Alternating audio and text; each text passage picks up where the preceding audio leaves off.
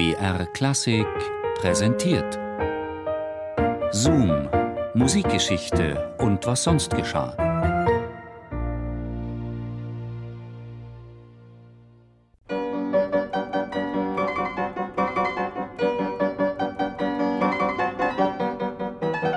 Für solche Schweine spiele ich nicht, soll Beethoven einmal ausgerufen haben im Haus von einem Fürsten.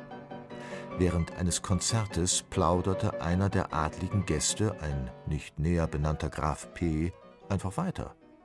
Der Klaviervirtuose fühlte sich gestört, unterbrach sein Spiel, stand auf und verließ im Zorn den adligen Salon. Er war schließlich nicht irgendein Lakai, sondern ein Beethoven. Es hatte ihn wenige Jahre zuvor nach Wien verschlagen. Die napoleonischen Truppen marschierten gerade auf Bonn zu. Kurfürst Karl Theodor schickte Beethoven mit einem Stipendium zu Joseph Haydn, und bei seiner Rückkehr sollte der junge Komponist endlich Kapellmeister werden. Bald war der Kurfürst selber auf der Flucht, seine Kapelle war aufgelöst. Und so fand Beethoven sich 1792 in Wien als freier Künstler in adliger Gesellschaft wieder und sein Lehrer Joseph Haydn spottete, Beethoven sei mit seiner neu erworbenen Hochnäsigkeit auf dem Weg, ein Großmogul zu werden.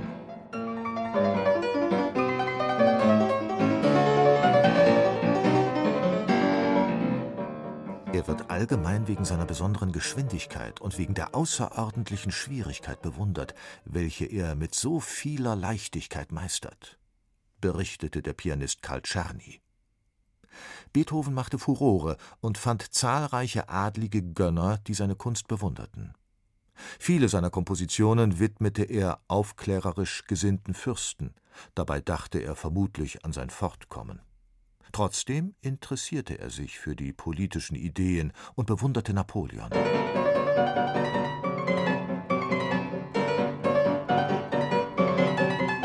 Nun soll ich täglich um halb vier Uhr zu Hause sein, mich etwas besser anziehen, für den Bart sorgen und so weiter. Das halte ich nicht aus, beschwerte sich Beethoven über die Verlegung der Essenszeiten.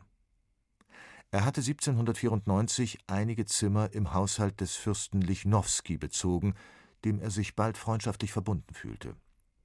Er sollte zwei Jahre dort wohnen. Beethoven musste sich nun völlig neu equipieren und nach einem Tanzmeister Ausschau halten. Schließlich kaufte sich der Komponist bei angebotenem vollen Marstall des Fürsten ein eigenes Pferd, wie ein Freund berichtete, als ihn die schnell vorübergehende Lust anwandelte, reiten zu lernen. Nun musste er sich keines mehr vom Fürsten Lichnowsky leihen. Ein Zeichen von Wohlstand und adliger Würde. Ansonsten hielt der Komponist nicht viel auf sein Äußeres. Sein dunkles Haar trug er in einer modischen Titus-Frisur und gefiel sich darin, ein Originalgenie zu sein. Er ist zumindest einige Male ausgeritten.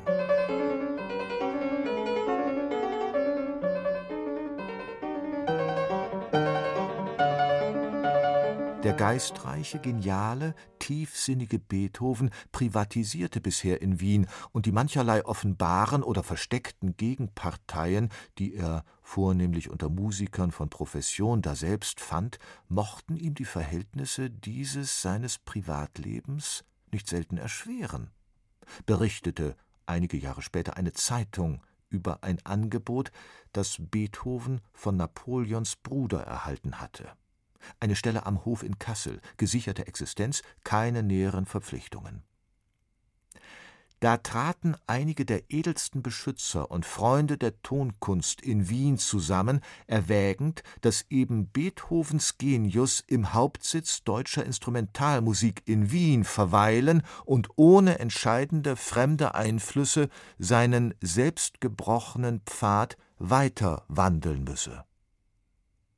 Das Angebot seiner Freunde, Erzherzog Rudolf, die Fürsten Kinsky und Lobkowitz, nahm er gerne an. Eine jährliche Rente, die Beethoven zu nichts verpflichtete, außer in Wien zu bleiben. So widerstand Beethoven dem Angebot von Napoleons Bruder Jérôme Bonaparte, um sich von Wiener Adligen aushalten zu lassen. War dies nicht etwa eine Revolution? Ein Künstler diktierte Adligen seine Bedingungen. Als Napoleon Wien besetzte, verfiel der Wert des Geldes, das Brot wurde knapp und die fürstlichen Geldgeber konnten Beethovens Rente nicht mehr bezahlen. Er musste nun wieder vom Verkauf seiner Werke leben.